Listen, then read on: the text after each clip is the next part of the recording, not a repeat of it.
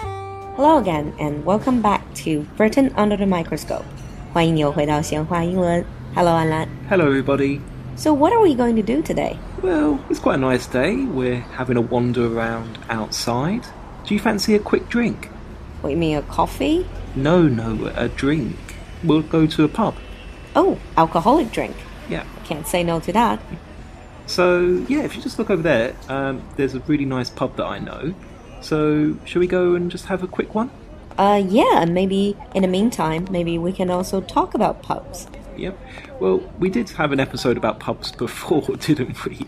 Yeah, those were the early days. 我们原来做过一期关于 pubs 英国酒馆的，but that was early days, so it was quite embarrassing. Yeah, I think we were a little bit rusty back then, so. So we decided to redo it. By the way, you said that is a pub. Yeah? How do you know it? I cannot really see the word pub. Well, no, that's in pretty much any authentic pub in the UK won't call itself pub in its name.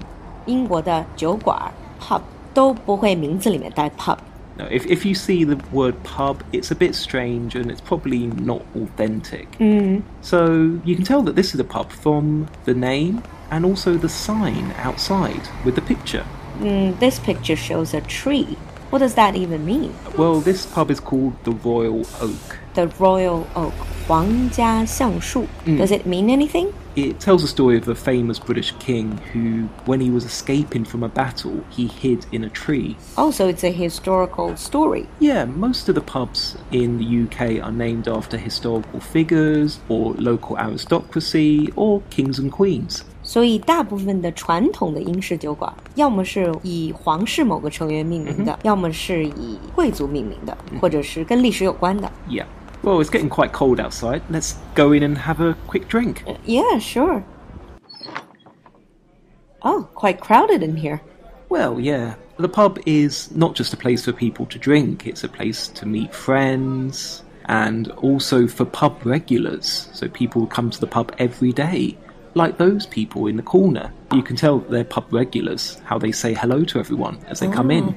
And those people at the bar, they were still wearing suits. Did they come straight from work? Yeah, it's very common in the UK. If you finish work, you might go with your friends, your colleagues, just for a quick drink. It's a great way to socialize. Oh, yeah. But also, you do get people come in for a quiet drink, so just on their own, so they can read a book, read the newspaper, and just sit and have a quiet drink. Yeah, and another thing I did notice in China, if you think of 酒吧, a bar, it's mainly just for young people. Yeah. But here you also get older people sitting in a corner having a drink and then just reading a book. Is that very common? Yeah, it's very common. You have to think what a pub actually is. Pub means public house, so it's a place that anyone can go into. Is that what pub means? Yeah, and you can just have people who want a quiet drink, but sometimes they do quiz nights, open mic, so you can sing in the pub as well with your friends, or you can play games like darts as well. So public house 是 pub 的全称。In the olden days, this must be a place where people just gathered. Well, yeah, absolutely. If you think back then, people's houses were very, very small, uh, restaurants weren't very popular, or there weren't many restaurants. So the only place that people could get together with their friends outside of work was in a pub. In that way, pub has a very different role in British society. Yeah.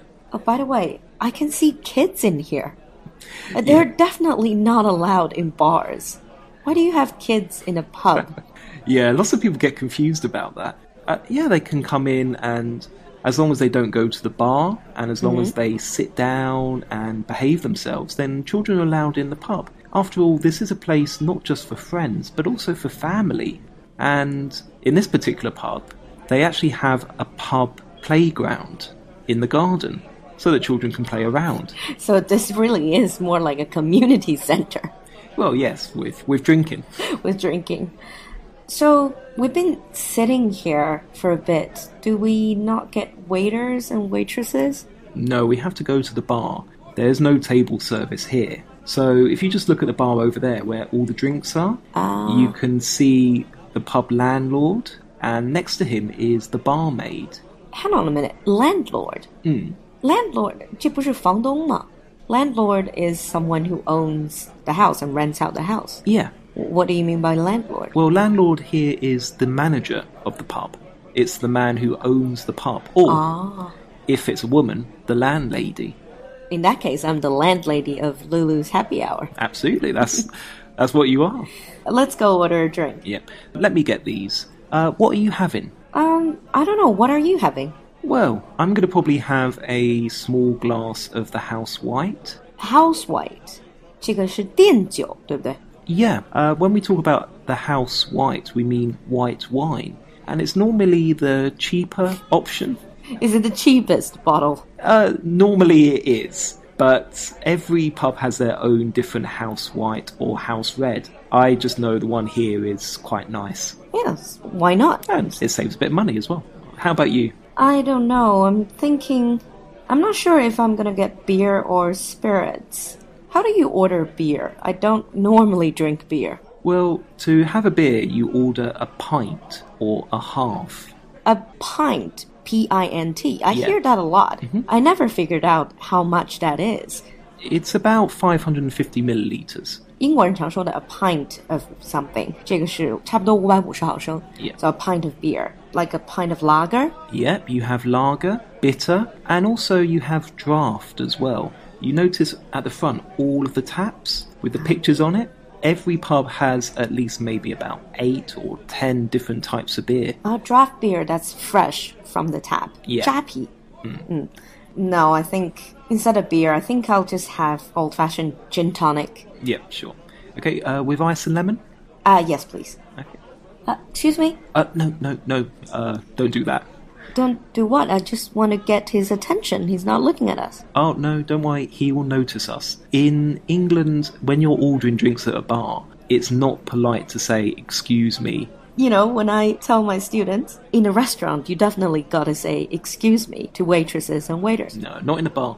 If you notice, you have people either side of us, and they're also waiting for drinks. Oh, so I'm kind of jumping the queue. Yeah. 有点插队的意思。 Yeah. So what do you do? Well, you just catch their eye.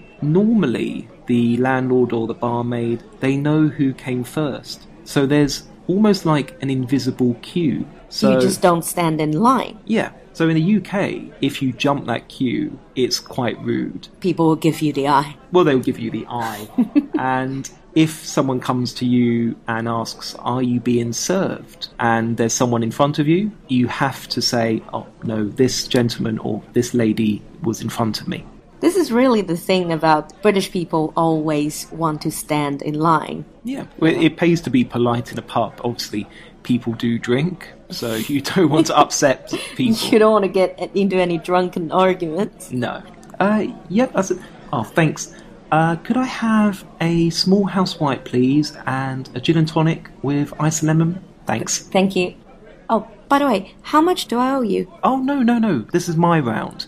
Um, what do you mean round? Well, in the UK, unless you're a student or unless you don't have much money, it's polite and somewhat traditional to buy a round for people. So you don't split the bill, 不是 AA 买单，而是 buy a round. Does that mean buy a drink for everyone? Yeah. So what happens is, say you have a group of four people. Person A buys a drink for everyone. Then the next person buys a drink for everyone. Then the next person buys a drink for everyone. And then the next person buys a drink for everyone. And you go round and round. So that's why I call it a round. What if I can only handle two drinks? if that's the case, you can volunteer to get the round first, Okay. uh, which is quite polite. Or you could just say, I'll, I'll get these. I only just want one drink or so. So even when you don't want anything to drink, you still have to buy other people Yeah. around. 所以在英式酒馆里面喝酒是一轮儿一轮儿的给钱。Uh, this is something to keep in mind. You don't usually split the bill. You buy rounds. But even if you don't want an alcoholic drink, remember that pubs do have lots of soft drinks like Coke, water, uh, even tea and coffee. When I was a student, I used to go into a pub during the day to order a coffee because the coffee was generally a lot cheaper than cafes, and also it's quieter during the day. If you're in the UK, remember some of these tips and they will help you socialize with the locals a lot better. Okay. Ah, excellent. Okay, here are our drinks. Thank you. So, gin and tonic for you, Thank you. also a wine for me. Um, here you go. Oh, thanks. Um, it's okay. Keep the change. Is that how you tip? Well, you don't really tip in an English pub. You can say keep the change if it's only like a few pence or something like that, and you don't want to get the change back. It's only you tip if there's table service. If there's a waiter, then you have to tip. But if you get the drinks yourself, then there's no tipping. Sometimes you often hear, what is it, buy a drink for yourself or Uh, we would say have one yourself. have one yourself? yeah. That's also another way of giving a little bit of a tip. Yeah, but it's it's not necessary. So, shall we sit inside or? No, let's kind of sit outside. It's I think it's warming up a little bit now, and I want to show you the pub garden. It's really beautiful. Yeah, let's go out. Okay. All right, so what we're going to be doing in our next episode is, as we're sitting outside here in the pub garden, we're going to be discussing a little bit more about pubs and also attitudes to drinking in the UK. Great. I think that's quite a good topic over a gin and tonic and a glass of wine. What do you think? Fantastic. So until next time, cheers. See you next time. Cheers.